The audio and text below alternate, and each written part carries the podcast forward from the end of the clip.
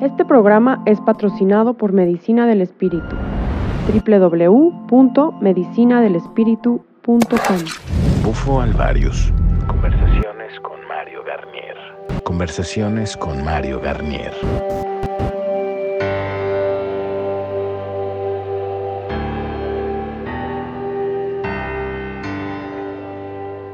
Estoy muy contento eh, presumiéndoles que estamos en uno de los climas más hermosos y en uno de los más lugares más hermosos con una compañía maravillosa. Estoy nada más y nada menos que con Leo Bondani, que este dos días, en estos días acaba de presentar su documental y bueno, que es un documental sobre el bufo alvarius y bueno, aprovechamos para ponerlo en nuestros podcasts, invitarlo y empecemos a platicar primero, Leo, eh, ¿Cómo te fue con el documental? ¿De qué se trata? Platícanos. Hola, buenas tardes, muchas gracias Mario. Es realmente un placer este, poder estar aquí contigo en la Gran Tenochtitlán y poder eh, haber tenido la oportunidad de, presentar el documental. Te, te, platico que fue así como una experiencia muy, muy simbólica porque bueno, fueron cuatro años de un largo proceso una producción independiente en base al trabajo del doctor Octavio Rettig y que me introdujo a la tribu Seri. Esto fue en el año, el 21 de diciembre del año 2013 y pues eh, esto sucedió a partir de un, una serie de coincidencias que ahora veo muy claramente. ¿no? Eh, yo me encontraba el 21 de diciembre del 2012 que fue muy importante para todos nosotros, para todo el planeta, eh, en la gran eh, Teotihuacán, eh, haciendo un documental con muchos hermanos de muchos caminos. y precisamente para don Miguel Ruiz, el autor de Los Cuatro Cuerdos, estuvimos ahí y pues hice un documental en ese día que sacamos el siguiente año y me encontraba yo el siguiente año, el 21 de diciembre de 2013, ahí en la isla Tiburón con Octavio, eh, haciendo una ceremonia en la eh, luna llena. Eh, con cuatro chamanes seris, los cuales Octavio les introdujo la medicina desde el año 2011 para curar adicciones de metafetamina dentro de integrantes de la comunidad y él ha estado trabajando con ellos desde entonces y me dio la oportunidad de viajar ahí y pues ahí inició esta aventura de documentar este gran trabajo y este rescate eh, cultural de las medicinas ancestrales que son tan importantes para eh, no solo México sino el planeta entero. Perdón. Eh, a partir de eso pasaron algunos meses y fuimos invitados a, presenciar el Año Nuevo Seri en el 2014 eh, nos invitó el jefe de la tribu, con el cual Octavio ha estado trabajando y el cual fue el que le regaló los cantos sagrados con los cuales los eris eh, curan enfermedades desde hace muchos, muchos años. Eh, allá con las plantas medicinales que son muy famosas. Ustedes recordarán el mercado de Sonora que está aquí en la Ciudad de México, con todas las plantas que, que ofrece para curar de forma alternativa muchos muchos, no les llamemos males, pero eh, eh, cosas que necesitamos equilibrar, digamos. Eh, ahora, a partir de eso, yo me introduje un poquito más en lo que ya era una experiencia personal. A partir de ese momento fue como un recordar algo que siempre ha estado ahí y eso es lo maravilloso de la experiencia del bufo alvarius. Eh, eh, en el momento en que yo aspiré el vapor, porque no es humo, es el vapor de la sustancia que es extraída eh, de las glándulas externas del bufo alvarius sin causarle ningún daño si se hace de una manera controlada, supervisada y de una forma sacramental. el vapor lo que hace es que detona mecanismos en nuestro cerebro para eh, eh, liberar sustancias que tenemos nosotros mismos, que podemos producir mediante la meditación y otros medios. Eh, todas las culturas del mundo tienen diferentes medios y prácticas para poder hacer esto. En el momento en el que esto sucede, uno realiza esta, bueno, es como una apertura a quitarnos el velo de lo que le llamamos estar enfermos o eh, incapacitados de recordar nuestra conexión con el universo y con el todo. Eh, esta experiencia dura aproximadamente unos 3-5 minutos máximo. y básicamente es eso. Y lo importante de ese momento es que yo no tenía pensado hacer la experiencia. Yo de, de joven eh, practiqué otras medicinas sagradas y llegó un punto en que me di cuenta que el objetivo era poder hacer eh, la práctica de la meditación trascendental eh, por uno mismo y llegar a esos planos de conciencia que a, veces parecieran muy, muy lejanos y muy inalcanzables, pero hay que hacer hincapié que todos tenemos acceso a eso y está solamente a unas cuantas respiraciones de poderlo eh, eh, reconectar. Entonces creo que eso fue lo que sucedió en ese momento y lo que yo experimenté eh, fue una experiencia que yo ya había vivido desde chico.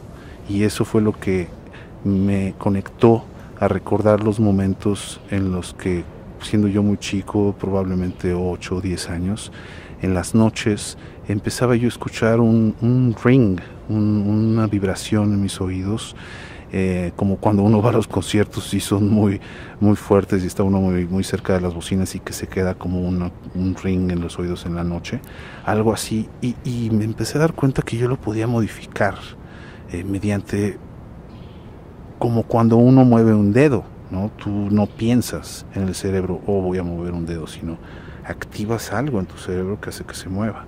Y yo me di cuenta que podía activar algo o mover algo de forma que el sonido se iba modificando. Se podía hacer más agudo o se podía hacer más grave o se podía eh, casi extinguir, pero si no ponía yo atención, si no era como una rigurosa enfoque, se perdía y ya no lo podía escuchar. Entonces, la noche siguiente yo quería ya irme a dormir para poderme volver a conectar con el sonido y poder volver a, a practicar el poder modularlo, digamos. Y a partir de eso eh, lo empecé a practicar más y más y más y más. Y todas las noches. Y me empecé a dar cuenta que lo podía expander. Y a partir de eso empecé a darme cuenta que eh, la sensación de mi ser se expandía, digamos, en el espacio. Eh, es decir, como una esfera eh, sentía yo como mi conciencia se expandía como una esfera y abarcaba todo el cuarto y de repente toda la casa y de repente ya el piso y, se iba para todos lados. Perdón, eh, perdón, esto es cuando eras niño sin medicina, ¿verdad? estoy, estoy poniendo en contexto a las personas. Exactamente, estos son recuerdos eh, a partir de la experiencia que tuve en el bufo, con el bufo ese día, el 21 de diciembre en la isla Tiburón, me reconectó a estas experiencias que yo había tenido de pequeño, que fueron sin ninguna medicina, fueron mediante eh, una modulación en el cerebro de poder controlar este sonido o este ring. Y eso a partir de hacer eso, empecé a sentir esta expansión de conciencia. Y lo que empezó a suceder es que podía ver una esfera azul y le empecé a llamar mi amigo azul. Y esta es una experiencia muy, muy, muy personal, eh, pero quiero compartirla contigo que me estás escuchando, eh, porque me empecé a dar cuenta que yo no era el único. Eh, y posiblemente tú también has visto esa luz azul. Y si no la has visto, te invito a que busques a tu amigo azul que está ahí Tú solo tienes que enfocarte, tranquilizarte, respirar y no esperar nada. Mucha gente quiere meditar esperando que va a tener un viaje y que va a ir a los ríos donde están los unicornios y los arcoíris y las mariposas y pues sí, todo eso es muy bonito y mucha gente le llama visiones. Hay, que, hay mucha diferencia entre lo que es la imaginación y realmente las visiones de, la, de los, por ejemplo, la gente eh, indígena de muchas partes del mundo. No hay que confundir, no es tan fácil tener una visión de esas, ¿no? Eh, muchas veces uno confunde la imaginación con la metafísica. Es, hay muchos planos. Eh, y estas experiencias de pequeño de poder conectar con mi amigo azul eh, fueron incrementándose con la práctica. Y al mismo tiempo me empecé a dar cuenta que si yo no practicaba esta conexión de ir a visitar a mi amigo Zul y expanderme como una esfera y escuchar esta vibración cada vez más alta, eh, ahí, ahí lo, que, lo que pasaba era que yo perdía la capacidad de poderlo hacer. Eh, es como el ejercicio. Entre más lo hace uno, más eh, uno puede llegar más lejos en cualquiera de las áreas. Y en la meditación trascendental es lo mismo. Entre más lo hagas, más puedes, pero entre menos lo practiques, lo empiezas a perder. Y creo que eso es muy importante. Ok, es importante entender también que eh, lo que sucede, o sea, se ha comprobado ahora con, pues ahora que los científicos han logrado comprobar leer la química cerebral, eh, y dado que es muy parecido el reporte de, la, de las personas que, tienen estas experiencias místicas, eh, al final todos están conectadas estas experiencias con la química cerebral, ¿estás de acuerdo? Eh, cuando se liberan estos químicos se accede a estos mundos y una de dos, puede ser que estos químicos los generes tú o que los pongas eh, externamente, que es lo que pasa con el bufo. A mí por lo que por lo que me llamó mucho la atención este tu, tu testimonio es porque tú me dijiste eh, el otro día que estábamos cenando me decías es que para mí el bufo, la experiencia del bufo fue recordar mi niñez, experiencias donde no hubo medicina, que era eh, esta experiencia mística provocada por mi propio ser era casi idéntica a la experiencia del bufo, ¿no? Em, no casi, es idéntica. Eh, eso fue lo que me llevó a comprobar que esta medicina que yo pensaba que yo ya no necesitaba probar ninguna otra cosa. Eh, yo un tiempo viví en el desierto de, allá de, San Luis, enfrente de la zona de Viricuta por muchos años, allá en los noventas, y la gente me decía, ay, has de estar comiendo mucho jicuri, ¿verdad? Y te comentaba yo, Mario, que pues fue cuando menos lo hice, eh, precisamente porque si uno va a pedir eh, poder ver y uno no ha hecho la tarea, eh, ¿Para qué quiere uno ir a ver más? hay que ser muy eh, precisos en que hay que hacer un discernimiento entre lo que es lo, lo, del esparcimiento y lo que es realmente eh, la, la, búsqueda del conocimiento que a la vez es sagrado. ¿no? Entonces, en ese momento lo que sucedió es que yo no tenía pensado probar ninguna otra medicina alguna otra vez en mi vida porque conocía ya el camino mediante la respiración, mediante lo que le llamamos meditación trascendental, que simplemente es nuestra propia naturaleza, no es algo eh, que es exclusivo eh, de las personas que eh, son budistas o de las personas que están en el camino rojo o de las personas que están en la tortequidad. Cualquier persona tiene acceso a esto en cualquier momento y en ese momento, sí, Mario, lo que sucedió fue verificar que uno aunque a veces eh, ha probado el camino, una cosa es conocer el camino y otra cosa es andarlo. Y en ese momento eh, me di cuenta que el haber andado el camino eh, vale la pena, porque uno va incrementando la capacidad de volverse más humilde y de poderse abrir a entregarse a lo que es el amor incondicional por todos los seres y por el planeta, porque es una revelación que sucede automáticamente cuando ves cómo el universo y el espíritu están estructurados y están interlazados. Entonces en ese momento vi eso, no es una alucinación, o sea, uno lo ve tal cual como el universo está estructurado, el espíritu y todo está entrelazado. Y eh, um, en ese momento dije, bueno, esto yo ya lo conocía, esto es lo mismo que yo había hecho desde chico y es lo mismo que después experimenté con meditación trascendental y es lo mismo que experimenté después con, peyote. Entonces las cosas que hemos estado practicando con peyote, con hongos, con otras plantas sagradas, no son alucinaciones, son precisamente accesos a este otro plano del cual nos hemos desconectado. Entonces yo en ese momento me di cuenta de lo valioso que era la oportunidad que nos brinda el bufo alvarios, esta eh, secreto que fue guardado por los pueblos mesoamericanos a toda costa eh, de la Inquisición. Eh, y entonces estamos recogiendo los remanentes que ellos dejaron inscritos en muchas de las piezas que afortunadamente no fueron destruidas. Y precisamente eso es parte del trabajo que Octavio, el doctor Octavio Reti realizó como una incursión en un área antropológica y arqueológica que no es nuestra especialización, pero que no podíamos detenernos ante las pistas que empezamos a ver en códices, en monumentos, en, fuimos a sitios arqueológicos a filmar, como en el Coajilote, que es un proyecto del, de Filobobos ahí en Veracruz, con el arqueólogo Jaime Cortés, que es un maestro del Instituto eh, de Lina, eh, Instituto Nacional de Antropología e Historia, este, y también filmamos en el Templo Mayor cómo esta medicina realmente fue usada por los aztecas y hay indicios, ustedes ven los sapos en la entrada eh, del Templo Mayor y bueno, la recientemente descubierta Tlaltecutli, que es la madre tierra sapo ahora en el 2006. Eh, también filmamos en las pirámides de Cacaxtla, donde los murales representan al bufo alvarius claramente y hay que hacer hincapié que Cacaxtla fue construida mil años antes que el Templo Mayor. Mil años, señores, mil años, mil años. Apenas hace 500 años fue la conquista. Bueno, imagínense eso dos veces.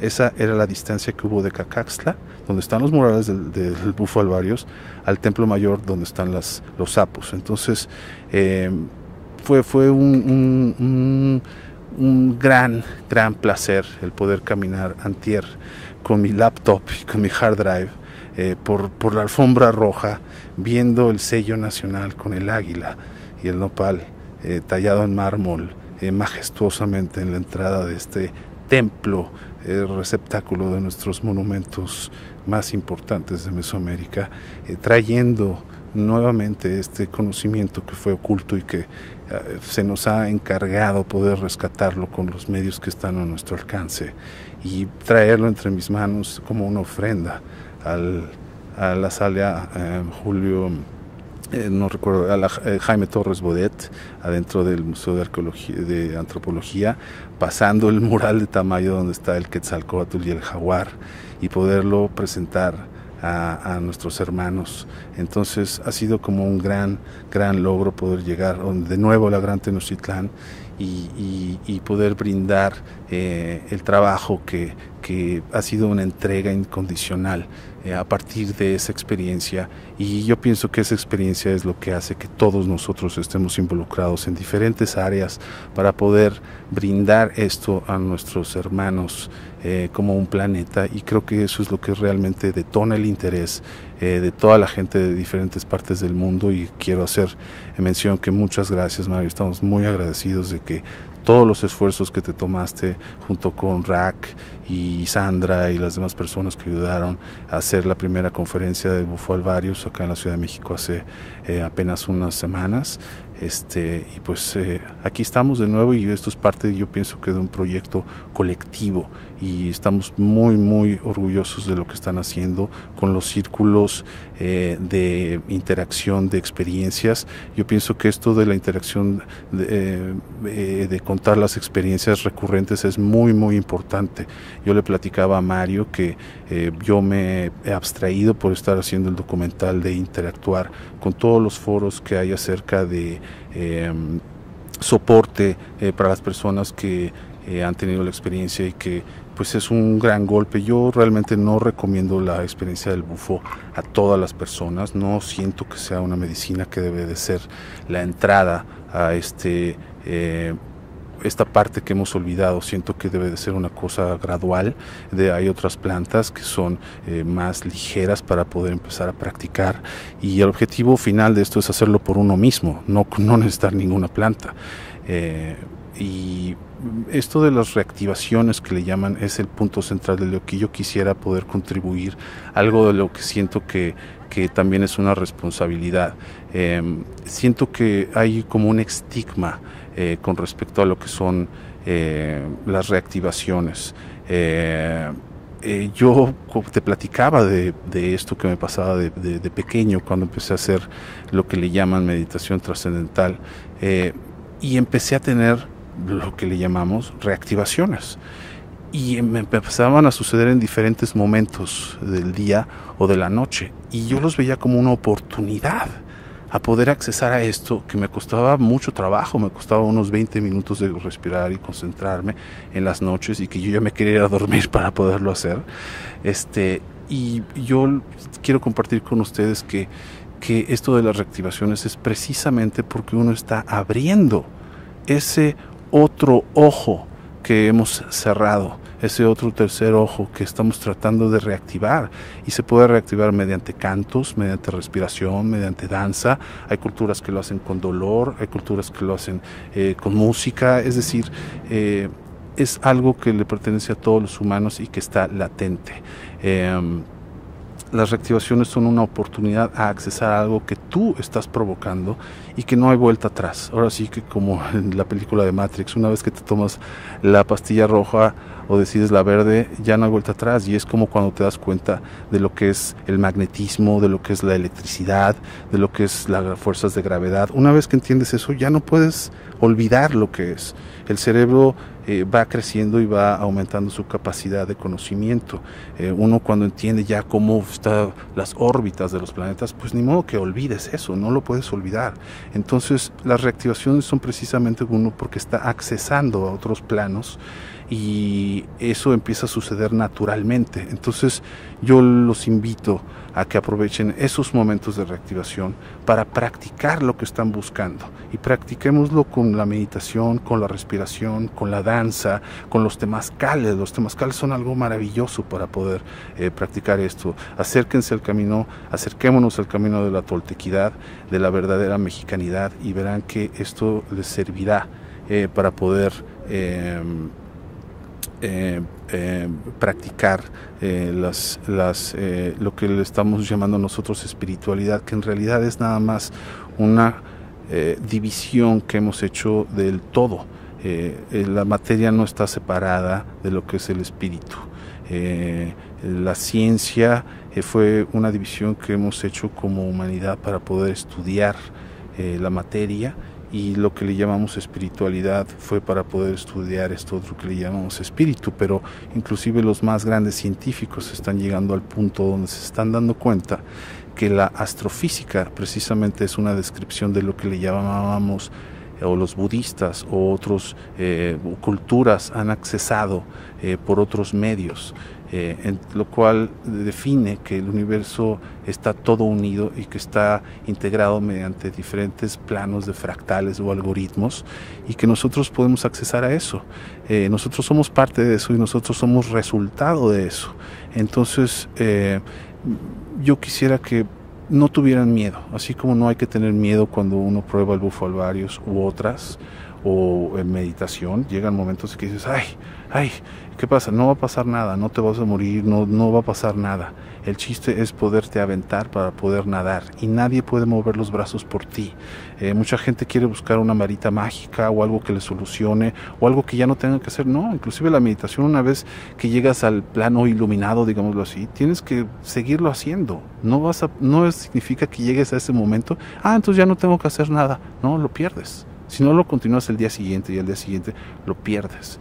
Entonces, hay que, yo quisiera hacer diferencia que todos estos caminos no es algo que va a solucionar tu vida, ni vas a encontrar ningún gurú ni libro que lo haga por ti. Todos son formas que dejamos atrás para alguien que sí le sirvió de esa forma y que te lo está compartiendo como él accesó a eso y mediante eso se han hecho religiones y diferentes culturas, pero también ha habido quien se ha aprovechado de la sed de conocimiento. Eh, los gobiernos, eh, diferentes culturas, la iglesia obviamente en su momento y mucha gente hoy en día. ¿No? Tengan cuidado con la gente que dice, sí, mira, yo te voy a decir, a mí me necesitas para que yo te pueda decir de tus vidas pasadas y solo yo te puedo decir y yo te voy a curar y yo te voy a decir de tu exnovio y de tu mamá que está enferma y ven conmigo y te voy a cobrar tanto y esto. Tengan cuidado porque todos tenemos acceso a eso. Eh, cualquier persona que te dé bufo, y que más de tres o cinco minutos te esté diciendo, no, mira, y eso, eso es teatro te están timando y eso es terapia. Es muy bonito y la terapia sirve, es, eh, pero eso no es accesar a ese otro plano. Cuando tú accesas a ese otro plano es como cuando tienes un orgasmo.